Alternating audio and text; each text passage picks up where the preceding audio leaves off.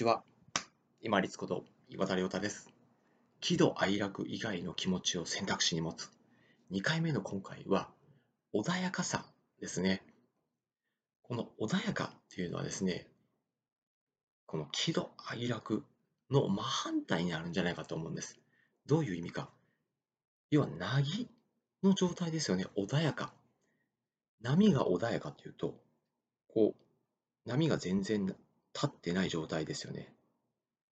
この状態を選択肢として持っておくと、心がですね、すごくこう休まるんですね。で、主な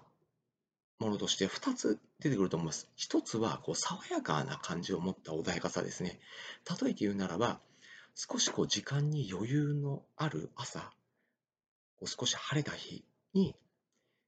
青空がパーッとこう広がっていくような、そういったこう爽やかな感じっていうのが、こう穏やかな面として持ってるような感じだと思うんですね。このこう爽やかなこう気持ちっていうのをですね、選択肢として持ってると、精神科医の樺沢志音先生によると、要は脳内のセロトニンっていう物質が、神経伝達物質がこう多量に出てくるそうなんですね。これが結局その、何ですか、感情を抑えてくれたりとか、集中力を高めてくれたりとかっていう、そういうこう作用があるらしいので、この落ち着いた気持ち、まあ、ちょっとじっと座ってですね、体の重さを感じるようなところで穏やかな気持ち、そして爽やかな一日の始まりを感じるようなこの穏やかなゆっくりとしたどっしりとした気持ちというのを選択肢としてぜひ持っていただきたいんですね。で、もう一つ側面として、まあ、詳しくお話をすると、こう落ち着きっていうことも言えるんじゃないでしょうか。先ほどちょっとだけ爽やかなところでもお伝えしたんですけれども、こう体の重さを感じているようなずっしりとして気持ちが動じていない落ち着いている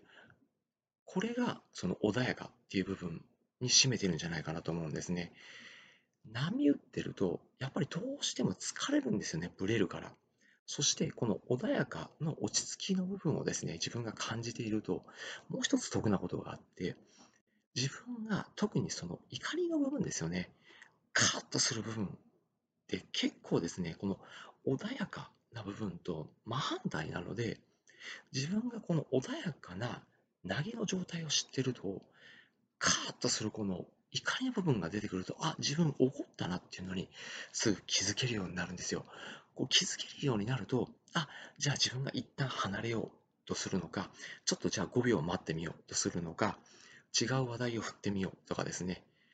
そういうふうにこう自分が対処できるようになるんですね。怒りのまま、わーっと言ったり、表情に出したり、口調に出したりしてしまって、あ、後で失敗したっていう経験がある方あるいると思うんですけれども、それはやっぱり自分が怒ったことに後から気づいてるからなんですよ。この穏やかな、落ち着いた状態を知っていると、自分がパーンと怒る怒りが出てくると、それに気づけるようになります。穏やかな気持ちを選択肢として持つ時間を持ちましょう。それにはじーっとして、まあ、瞑想とまでは言わずとも、まあ、